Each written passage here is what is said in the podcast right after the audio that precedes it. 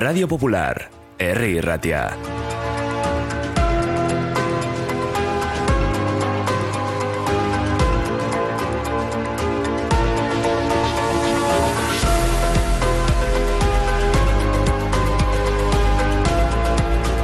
Bueno, pues aquí estamos en esta sintonía, la de Radio Popular, RI Ratia, en este 23 de febrero. Estamos hoy con Loli García, que es secretaria general de Comisiones Obreras Euskadi. Loli, ¿qué tal?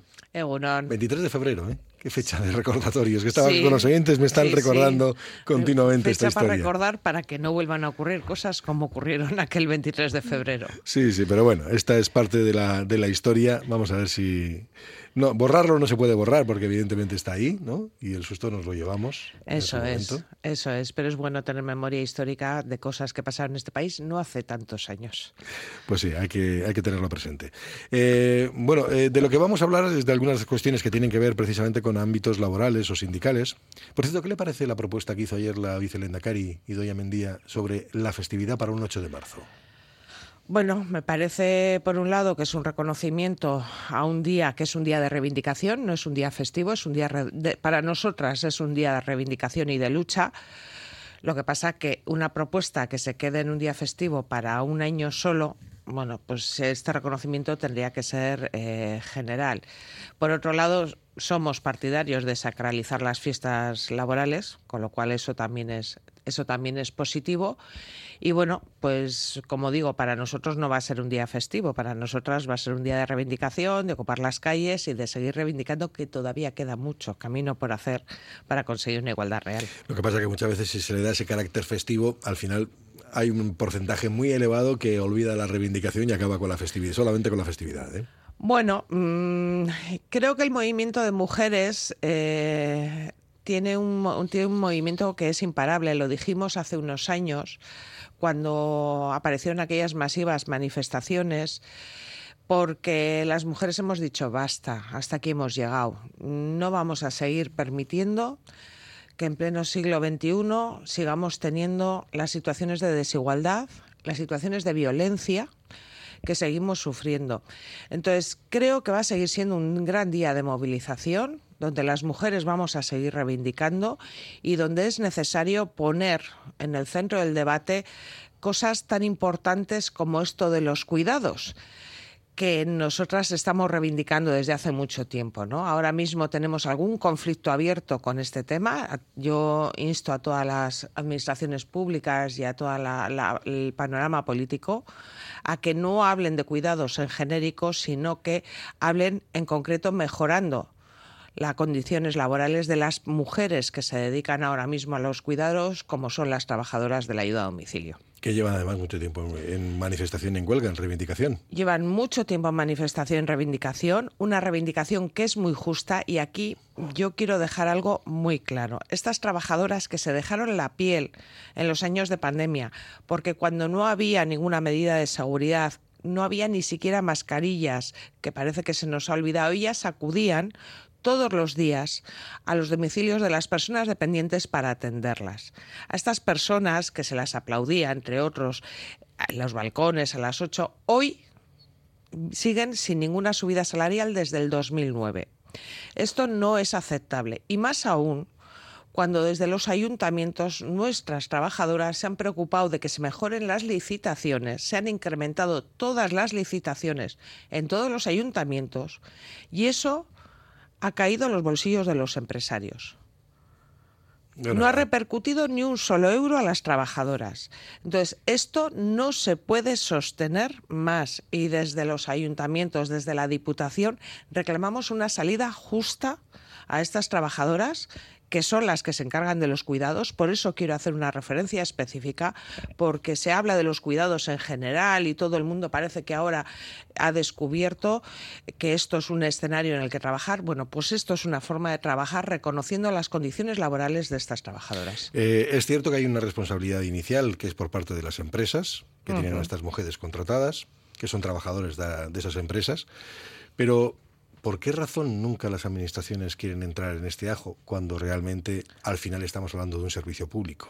Claro, pues porque las administraciones... De gestión privada, pero servicio claro, público. porque las administraciones han optado por externalizar determinados servicios públicos, fundamentalmente todo aquello que tiene que ver con la atención a la dependencia, se externaliza para eliminar riesgos sin poner condiciones a las empresas que entran a licitar estas, estos pliegos y sin poner condiciones fundamentalmente para las trabajadoras. O sea, estamos con dinero de todos los ciudadanos, con impuestos públicos, financiando el incremento empresarial de una serie de empresarios que están metiendo todo en sus bolsillos. Y además aquí no hay costes de producción, quiero decir, no hay consumo energético, no hay gastos de gasoil, de fabricación, porque todo el coste es personal que se pone en las espaldas de estas trabajadoras y no es de recibo que incrementándose las licitaciones se permita que estas, eh, estos, yo casi los llamaría sinvergüenzas, se estén lucrando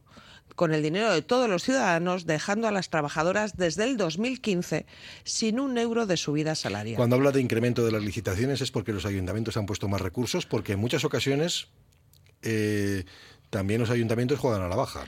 En este caso sí, claro que se ha puesto más, más dinero porque, como decía, nuestras delegadas, las compañeras de, del Servicio de Ayuda a Domicilio, han ido ayuntamiento a ayuntamiento exigiendo que se mejoraran las licitaciones económicas para que estas eh, personas no tuvieran excusas a la hora de, de negociar un convenio, un convenio digno. Y esto se ha conseguido. Estamos hablando de una media de un 23% de incremento de las licitaciones. Y eso no ha revertido en absoluto. Ni un solo euro las trabajadoras de la ayuda a domicilio tienen el mismo salario que tenían en el 2015. ¿Y algún ayuntamiento ha dicho algo? Bueno, el ayuntamiento, sí, los ayuntamientos nos dicen que ellos ya han hecho lo que tenían que hacer, que ellos ya han incrementado, que yo, ellos ahora no pueden hacer más, cosa que no es cierto, porque pueden, eh, pueden deben presionar, deben eh, redactar esos pliegos de condiciones de forma que las subidas vayan y repercutan por lo menos una parte en las trabajadoras y eso no lo están haciendo. Así que también está esa responsabilidad entonces. Hombre, claro. Es, es, un servicio público, tú mismo lo has dicho, es un servicio público que yo lo externalizo como ayuntamiento para eliminarme riesgos, pero tengo a las trabajadoras en estas condiciones. Y predicar y no dar ejemplo no suele ser una buena fórmula para que la ciudadanía confíe en, en la política. En este caso, Comisiones Obreras eh, no hace un planteamiento de publificación, sino hace un planteamiento simplemente de exigencia a las empresas, es decir, que en los pliegos de condiciones vengan contempladas esas posibilidades. Hombre, las no, posibilidades de incremento salarial, etcétera, y de condiciones laborales, claro. Nosotros eh, creemos que los servicios públicos deben ser servicios públicos de calidad y deben ser dados desde el ámbito público. Y cuando o sea, des... hablamos de la publicación del servicio. No, a nosotros estaríamos de acuerdo. Nos parece que es mucho más fácil de gestionar. Pero en todo caso, en la situación en la que estamos ahora, lo que exigimos es que ese incremento redunde una parte, por lo menos, en las trabajadoras. Bueno, pues eso si nos está dando. Es que lo, comentábamos precisamente esta semana aquí, en esta, en esta sintonía, y sí que es cierto que lleva desde hace mucho tiempo larvado ese asunto. El problema está que nadie parece que quiere eh, hacerle caso, ¿no? Las compañeras llevan muchos meses luchando, están haciendo convocatorias de huelga y reivindicaciones en la calle. Pero luego tenemos un problema, tenemos unos servicios mínimos que afectan casi a la totalidad de la plantilla, porque como es un servicio esencial, es un servicio de atender a dependientes solo para el trabajo, no para el salario, pues en los servicios mínimos están impidiendo que haya, eh, que, haya una repercusión menor. ¿no? Estamos hablando de servicios mínimos de atención en niveles 2 y 3 de dependencia, que es casi la globalidad del servicio de ayuda a domicilio. Nosotras vamos a seguir, vamos a seguir peleando, vamos a poner este conflicto en todos los escenarios posibles y, como digo, vamos a hacer aflorar las contradicciones que los servicios públicos externalizados están creando en el conjunto de la ciudadanía. Eh, ¿Cuál es o menos el perfil de salarios que, que puede cobrar una trabajadora de estas características? Estamos en 24.000 euros al año. Uh -huh. Ahora mismo era un buen convenio porque habíamos peleado mucho por este convenio porque se reconociera el trabajo que dedican estas, estas mujeres, pero llevamos con 24.000 24 euros a jornada completa. Sí, que sí. tengamos en cuenta que muchas de muchas estas no trabajadoras están, ¿no? están en contratos a tiempo parcial Por lo tanto, íbamos con este salario desde el 2015 y esto es inasumible.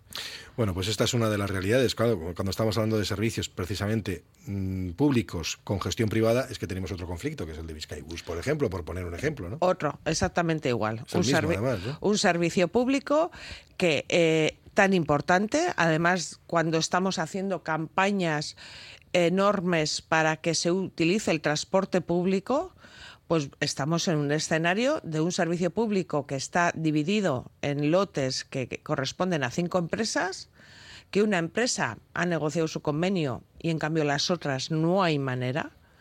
No podemos establecer desigualdades entre trabajadores de un mismo servicio, de un mismo trabajo. No podemos establecer diferencias en, función de la empresa que, que lo lleva, porque la licitación es la misma. Y aquí la Diputación tiene una responsabilidad muy clara. Tampoco, tampoco hay condiciones para decir que todos los trabajadores estén en las mismas condiciones, por ejemplo, salariales. Hombre, eso es lo que nosotros y nosotras estamos reivindicando. No existe eso, no existe. No, no existe, no existe, porque lo que se hace es repartir todo el lote del, transporte público en cinco, en cinco lotes, las empresas licitan y hay cinco empresas en estos momentos.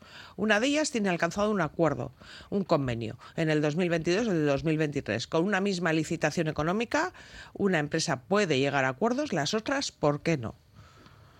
La única explicación que hay es que no quieren ver reducido en una parte sus beneficios.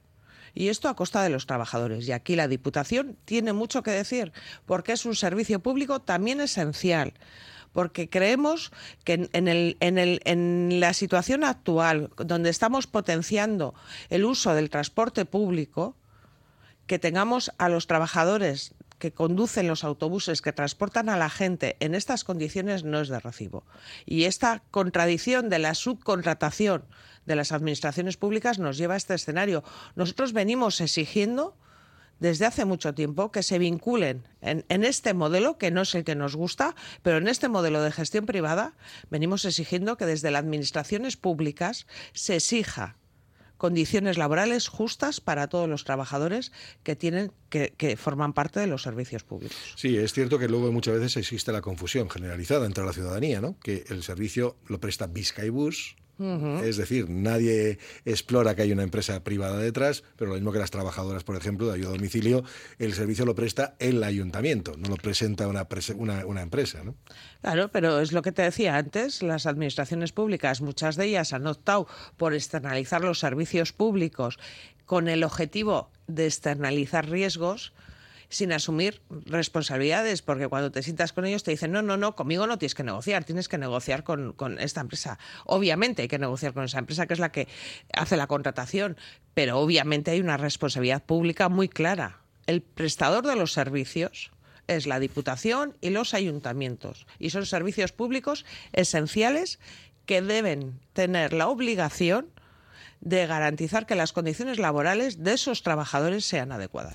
Bueno, pues eh, lo menos es exigir ¿no? que en los pliegos de condiciones aparezcan esas circunstancias marcadas y señaladas. Y luego si uno considera que puede entrar o no en una licitación, allá él, ¿no? Eso es, pero en estos momentos tenemos que resolver estos dos conflictos. ¿eh? Tiene que haber un convenio colectivo para las trabajadoras de ayuda a domicilio de Vizcaya.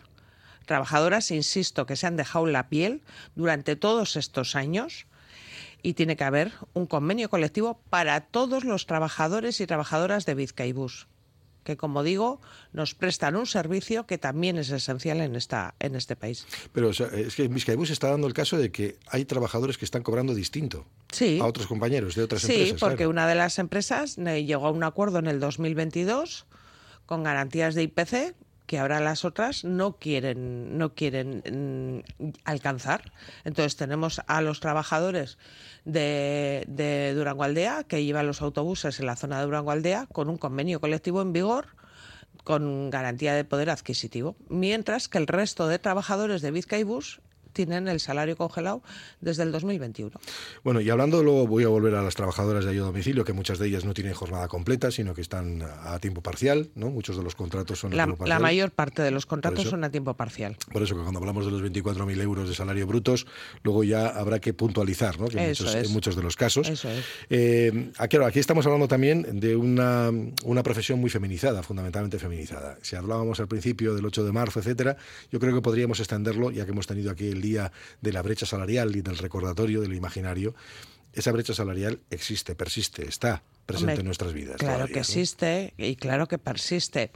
Eh, a veces está difuminada de muchas maneras.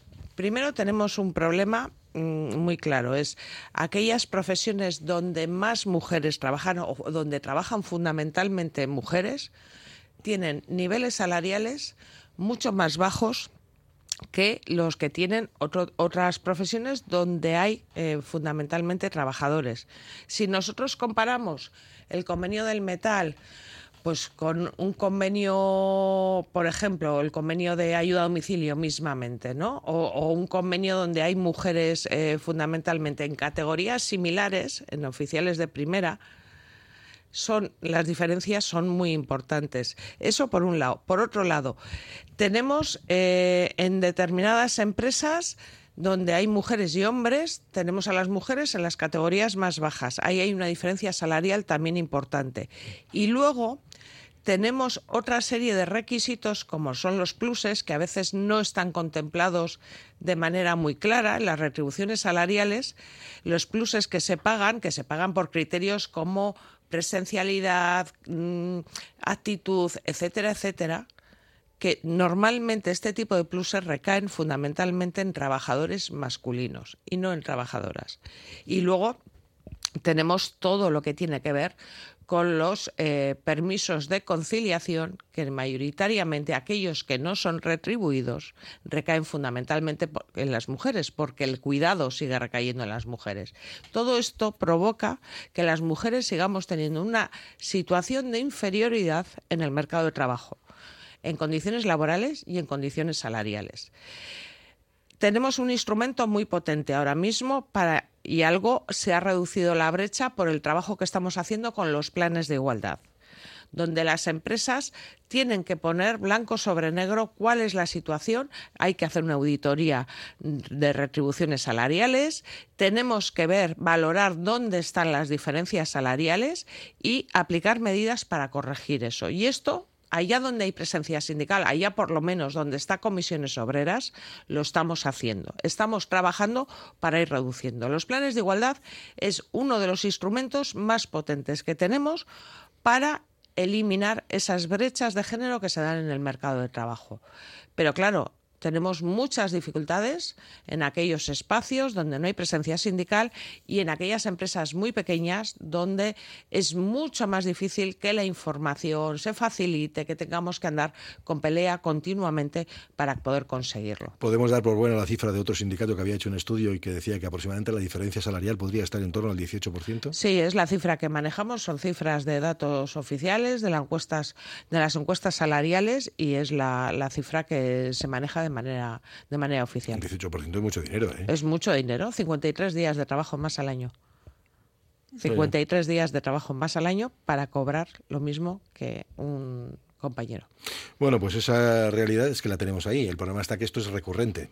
Esto es recurrente y eh, por eso insistimos, que el- por eso te decía al principio que el 8 de marzo, más allá de que se establezca como fecha, que me parece que se le da un reconocimiento específico, pero no es una fecha festiva para nosotras, para las mujeres, es una fecha de reivindicación y de poner ese día y de lanzar y gritar muy alto que hasta aquí hemos llegado y que esto hay que cambiarlo. Algunos oyentes estaban precisamente diciendo, bueno, pero ¿cómo es posible? En una empresa eh, no existe eso de las diferencias salariales. Muchas veces existen con los pluses, ¿no? Con las con los disponibilidades, pluses, con las categorías, ¿eh? con eh, ámbitos de en una empresa. Mira, me acuerdo hace unos años que teníamos una empresa eh, muy masculinizada, pero que tenía un número de mujeres trabajando, pero las mujeres solo estaban trabajando en la planta de envasado, en ninguna otra parte de la empresa.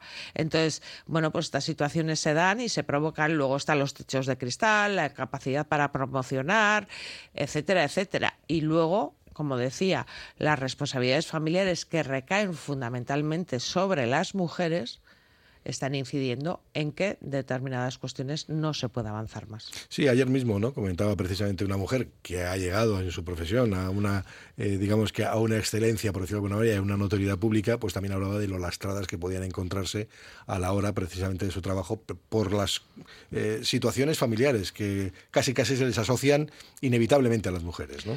Claro, es que esto de las situaciones familiares, lo que hablábamos antes de los cuidados, ¿no? Aquí tiene que haber una apuesta pública por dar solución. Vamos cada vez a una sociedad más envejecida. Estamos hablando de que las mujeres en, este país, además especialmente en Euskadi, cada vez tenemos menos hijos. Vamos a una sociedad cada vez más envejecida, cada vez va a haber mayor necesidad de cuidados. Y es el campo, uno de los campos donde la protección social, los servicios públicos, está mucho más desmantelado. Por lo tanto, la apuesta tiene que pasar porque haya recursos públicos para, para adoptar, para arreglar situaciones de, de cuidados y luego pasa por medidas de corresponsabilidad. Y las medidas de corresponsabilidad tienen que conllevar exclusivamente permisos retribuidos. No puede ser que volvamos otra vez a reducciones y excedencias que cuando las mujeres tienen menos salarios en una familia al final se opta porque sean las mujeres las que los cojan. Esto debe abordarse. Tiene que haber una estrategia pública de los cuidados, con servicios públicos que den salida a estas situaciones, con revalorización de los puestos de trabajo de las mujeres que se dedican a los cuidados y con medidas de corresponsabilidad para que avancemos en una sociedad más justa y más equilibrada. Bueno, lo que avanzamos es en el año y normalmente estamos en periodo de negociaciones para que los convenios se vayan actualizando, las subidas salariales se produzcan. ¿Se está actualizando con respecto al IPC? Me imagino que no. Bueno, yo el dato que tenemos del 2022, que te lo, eh, no es un dato eh, es un dato público, o sea, del, en el 2022 de los 22 convenios que, sectoriales que se han firmado, eh, salvo en uno que no negociamos nosotros, que fue el convenio de farmacias, que negoció una organización corporativa, en, el 21, en los otros 21, en todos hay garantía de IPC porque hay subidas importantes y cláusulas de revisión en todos los convenios. Las cláusulas de revisión, que quiere decir que si el IPC está por encima de, las cifras pactadas, se actualiza los salarios con esa diferencia de la subida del IPC. Por lo tanto, estamos en donde estamos poniendo la firma, donde comisiones está poniendo la firma, estamos alcanzando eh, garantías de poder adquisitivo para los trabajadores y las trabajadoras. El problema lo tenemos en aquellos convenios que todavía no hemos sido capaces de desbloquear como estos dos de los que hemos hablado, por ejemplo. Eh, comisiones Obreras, eh, en sus negociaciones con sus trabajadores, llega a los límites del convenio que está marcando para otros.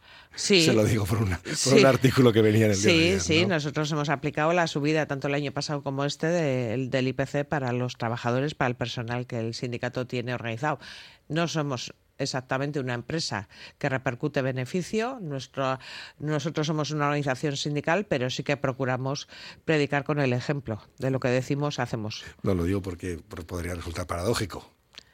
Bueno, eh, eh, hay alguna otra organización que no lo ha hecho. Entonces, bueno, nosotros puedo decir que sí lo hemos hecho.